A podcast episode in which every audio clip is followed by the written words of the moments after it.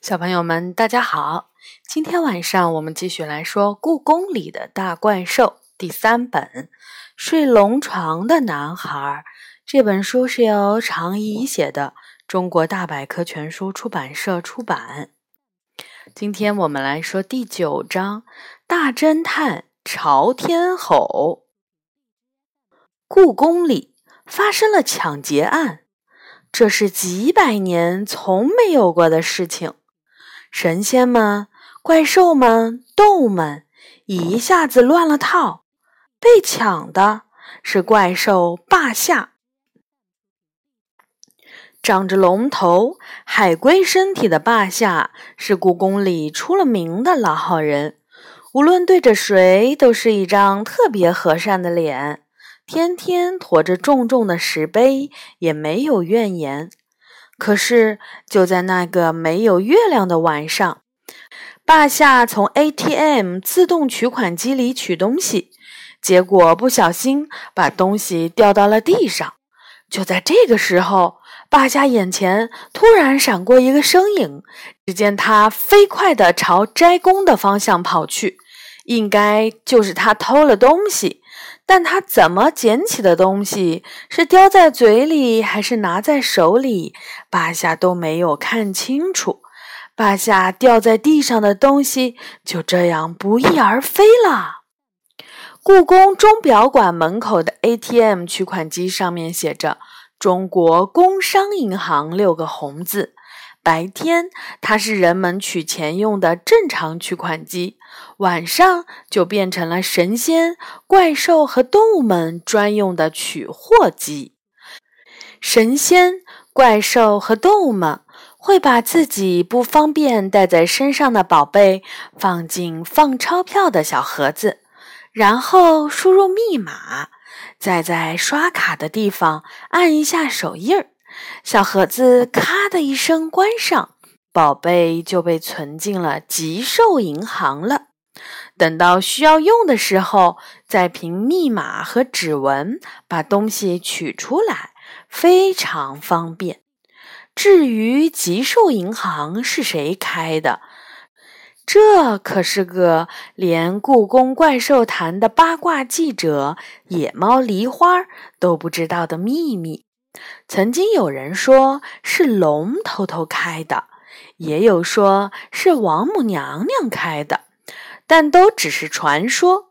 吉寿银行非常守信用，存进去的东西无论多久，取出来的时候总是被保存的好好的，所以它在故宫里非常受欢迎。霸下到底丢了什么？他怎么也不肯说。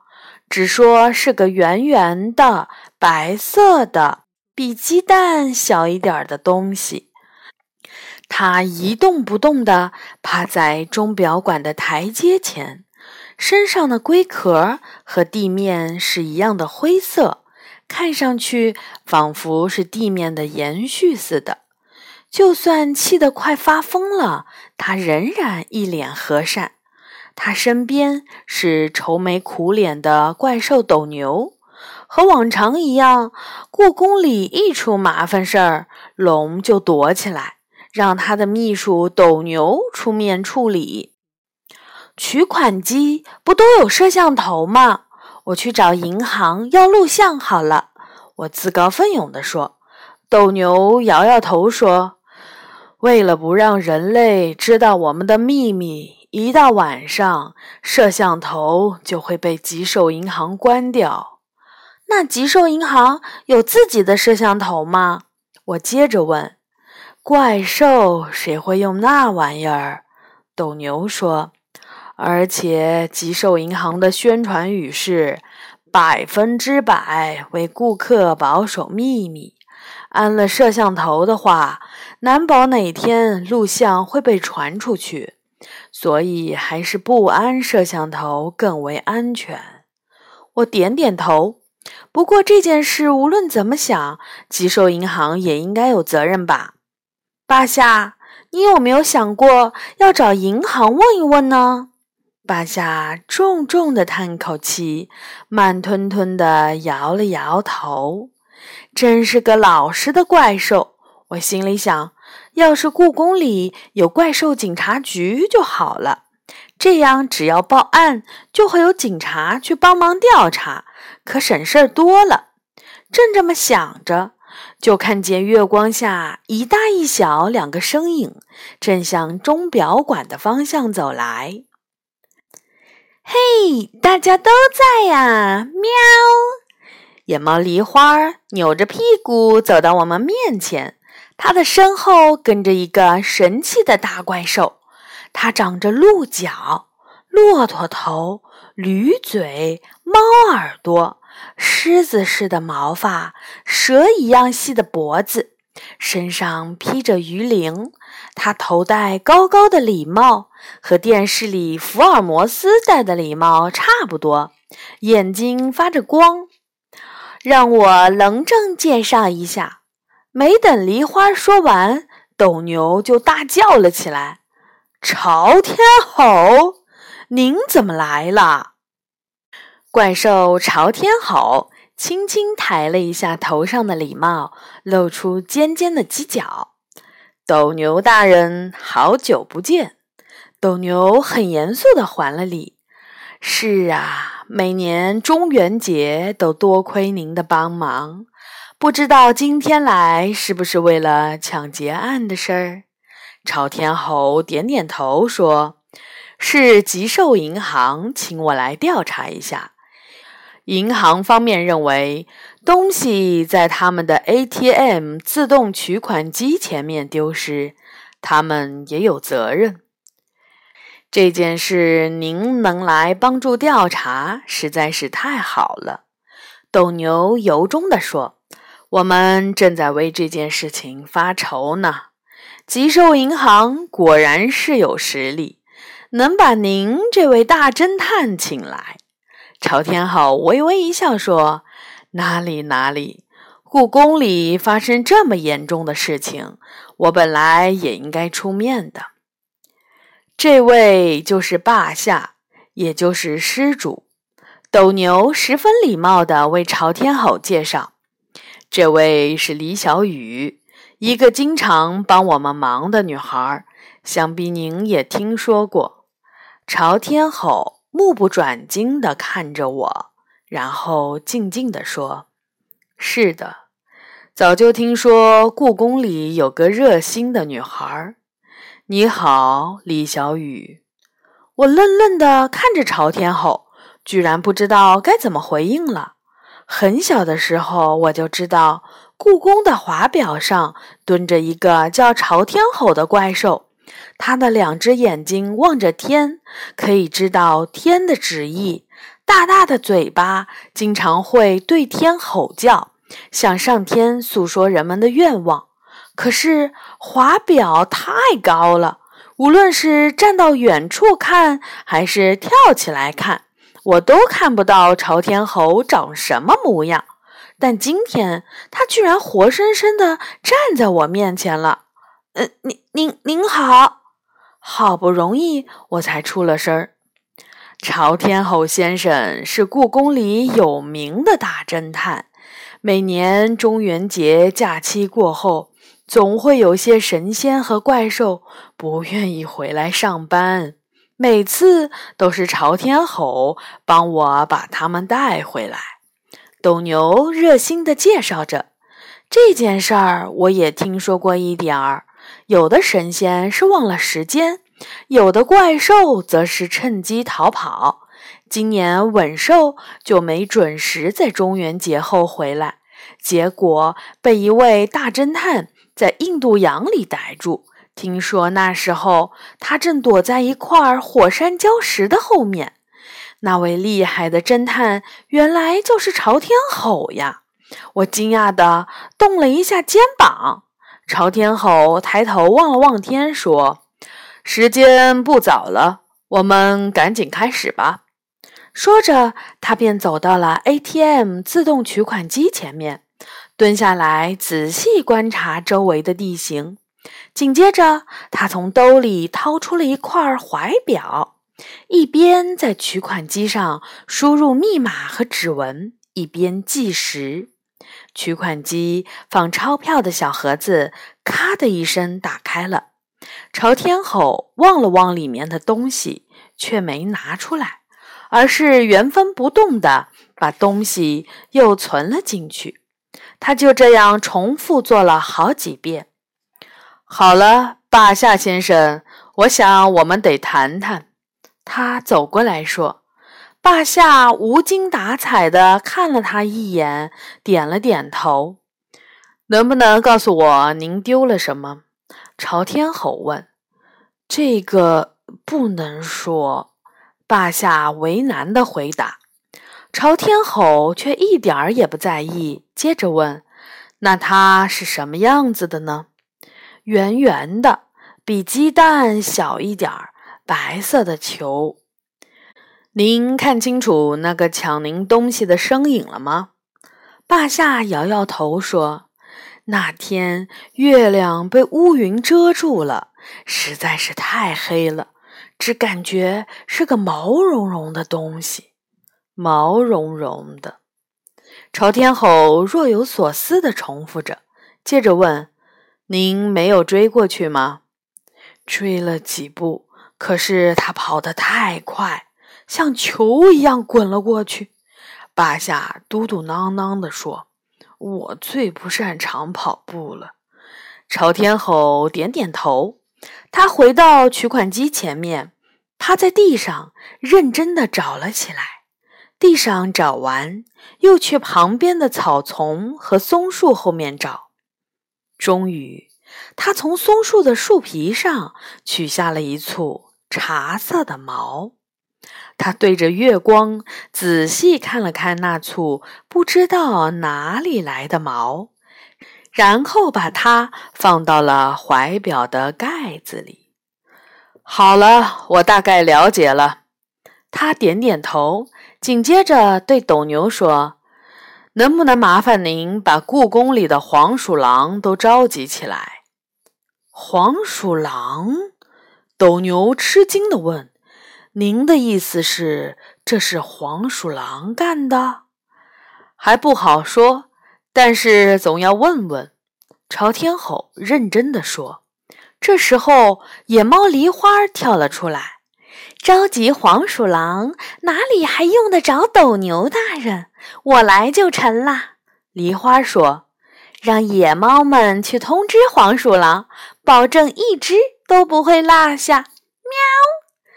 那就辛苦你了，朝天吼说：“越快越好，一定要赶在天亮之前。”没问题，喵！梨花回答。但他可不做对自己没有好处的事情。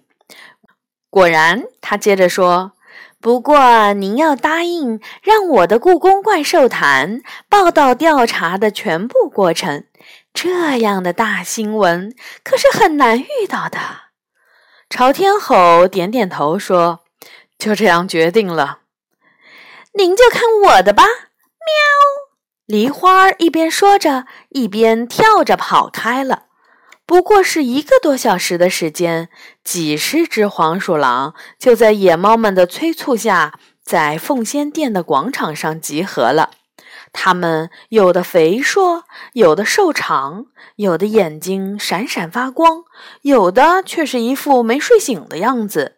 就连一群黄鼠狼宝宝都跟着他们的妈妈来了。大半夜的，到底要干什么呀？野猫就是讨厌，什么时候都耍威风。到底是有多重要的事情啊？不会是野猫们今天要举办黄鼠狼野餐会吧？咦？还有怪兽在，不会是怪兽们想换口味吧？黄鼠狼们七嘴八舌地议论着。我可算开了眼界，真没想到故宫里居然住着这么多只黄鼠狼，怎么平时都很少见到他们的身影呢？朝天吼站到奉仙殿的台阶上，很威严地说。请大家安静。今天晚上请各位来这里，是想让你们帮忙调查故宫里发生的抢劫案。抢劫案！黄鼠狼们惊呼起来，一下子像炸了锅一样。广场上更热闹了。抢劫案有这种事？我最近听说过，抢劫的是怪兽呢。不会是怀疑我们黄鼠狼干的吧？哪只黄鼠狼敢抢劫怪兽呢？请安静！不愧是朝天吼，高喝一声就压住了所有黄鼠狼的声音。黄鼠狼们都乖乖地闭上了嘴巴。朝天吼从怀表里拿出那簇茶色的毛，这是抢劫案发生时留在现场的毛，希望各位能一一过来比对一下。如果体毛与这簇毛的颜色不一样，就可以离开，回去睡觉了。我吃惊的睁大了眼睛，因为黄鼠狼体毛的颜色看起来都差不多呀。黄鼠狼们似乎没想这么多，一只只乖乖地走上台阶，任由朝天吼拿着那簇毛比对颜色。我往前走了几步，借着明亮的月光仔细的观看。果然，虽然表面上看黄鼠狼们的体毛颜色差不多，可是和那簇毛比起来，有的颜色深一点儿，有的颜色浅一点儿，多少还是不一样的。比对了还不到一半，就有一只黄鼠狼突然逃跑了。它拖着蓬松的金黄色尾巴，流星似的逃窜，跑得可真快。好几只野猫跑去追，都没有追上。眼看着它就要消失在凤仙殿的后面了，朝天吼一下子窜了出去，巨大的身体发出了嘶嘶的声音，像风一样。没多久。朝天吼就叼着那只“哎呦哎呦”直叫的黄鼠狼，从奉天殿的后面走了回来。他把那只黄鼠狼扔到台阶上，用一只脚按住，拿出那簇茶色的毛，认真的比对。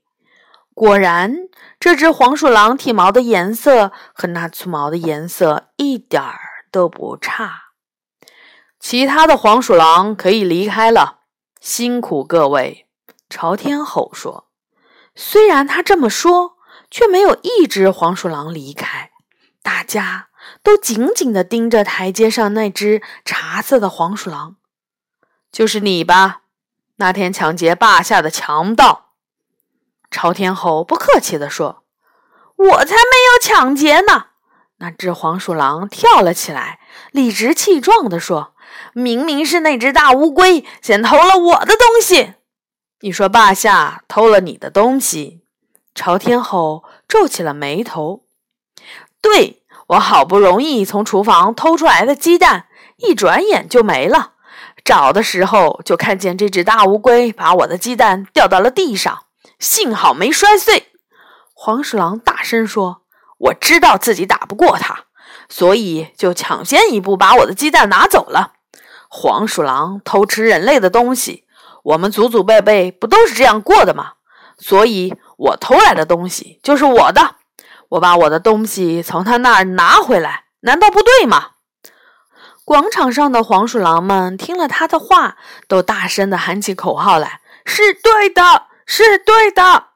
这下轮到朝天吼为难了，他对着霸下说：“这时候你怎么也该说句话了吧？”你丢的白色的圆圆的东西，难道真的是鸡蛋吗？霸下慢悠悠地摇摇头，叹了一口气，说：“鸡蛋摔到地上，怎么会摔不碎呢？那是海龟蛋。”这下轮到黄鼠狼吃惊了：“海海龟蛋！”霸下抬起头，有点不好意思地说。中元节假期，我去了南海，在那里的一座小岛上，我碰到了孵蛋的海龟。看到和自己样子差不多的动物，总会有一种亲切感。再加上故宫里的生活太寂寞了，我就和海龟商量，带了一枚海龟蛋回来。可是海龟孵化要七十天，总这样带在身上，我怕把它弄碎了，于是就存进了吉寿银行。昨天晚上想看看孵化的怎么样了，结果就被你……呃，是是是海海龟蛋吗？黄鼠狼的嘴巴张得老大。那枚蛋不会已经被你吃掉了吧？朝天吼问他。本来昨天是想吃掉的，可是因为听到抢劫的事儿，就没有。黄鼠狼乖乖的回答。那就拿出来看看，不就知道了。海龟蛋和鸡蛋总应该有差别。黄鼠狼点点头，转身就往陶艺馆的方向跑去。别说，这真是一只跑得飞快的黄鼠狼。没过多久，它就叼着一枚圆圆的蛋跑了回来。黄鼠狼轻轻地把蛋放到地上。大家呼啦啦一下子都围了过去，这看起来就像是鸡蛋呀！一个小个子的黄鼠狼舔了一下嘴唇儿，是柴鸡蛋吧？这么小。野猫小蓝眼儿说：“好像比鸡蛋圆，应该是海龟蛋。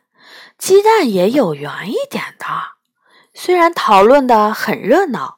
但毕竟，除了霸下以外，谁都没有见过海龟蛋，这可怎么办呢？朝天吼沉思了一会儿，只有一个办法了。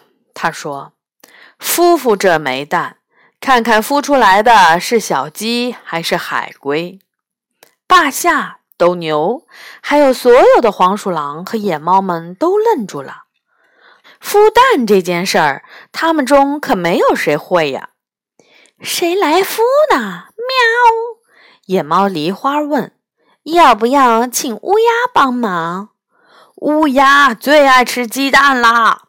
一只肥嘟嘟的黄鼠狼说：“鸽子也不成，现在的鸟连自己的蛋都不会孵。”另一只黄鼠狼说：“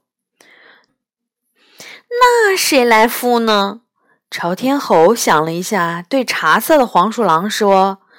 这件事儿还是由你来做吧。”茶色的黄鼠狼嘟嘟囔囔地说，“呃，蛋我倒是吃了过不少，孵蛋还从来没干过。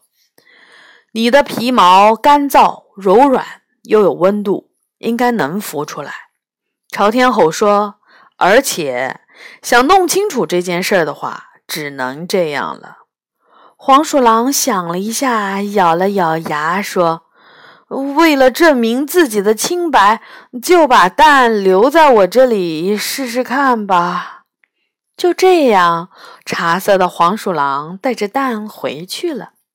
接下来的一个星期，我每天都向梨花打听黄鼠狼孵蛋的消息。听说它孵得很认真，每天都趴在蛋上。梨花说：“不过那枚蛋好像没什么动静。”喵，会不会孵不出来呢？我有点担心。可不是任何蛋都能孵出小鸡或者小海龟来的，谁知道呢？喵，梨花摇摇头。就这样，又过了一个星期。星期三的深夜，我的耳畔响起了咚咚咚的敲门声音。我一咕噜爬起来，打开窗户，是梨花，蛋孵出来了。喵，他说：“真的。”我穿上妈妈的大羽绒服，急匆匆地跟着梨花往凤仙殿跑去。清冷的月光下，那里已经围满了黄鼠狼和野猫，怪兽霸下。斗牛朝天吼，像巨塔一样站在他们的中间。大家动着腰，低头看着茶色黄鼠狼手里捧着的一只灰色的小海龟。小海龟有一个乒乓球那么大，正睁着一对闪亮的小眼睛，伸长了脖子看着周围的一切。是我弄错了，黄鼠狼耷拉着脑袋说：“给霸下和大家带来这么多麻烦，真是抱歉。”虽然这样说，但是要不是你帮忙，我的小海龟也不会这么顺利孵出来。霸下说：“所以还要谢谢你。既然双方已经和解。”那这桩抢劫案就这样结案吧。朝天吼松了一口气，对黄鼠狼说：“不过这样的事情可不要发生第二次了。是，绝不会干第二次了。无论什么事儿，我都会当面和对方讲清楚，不会再鲁莽行事了。”茶色黄鼠狼把小海龟郑重地交给霸下，说。孵了这么久，都有感情了。以后，呃，希望我还能去看看它，随时都可以来。霸下高兴地说：“这样我也能多个伴儿，说说话。”不知不觉，月亮已经升到半空了，钟表馆前的 ATM 自动取款机却还亮着灯。好的，小朋友们，这一章呢就说完了。小朋友们，晚安。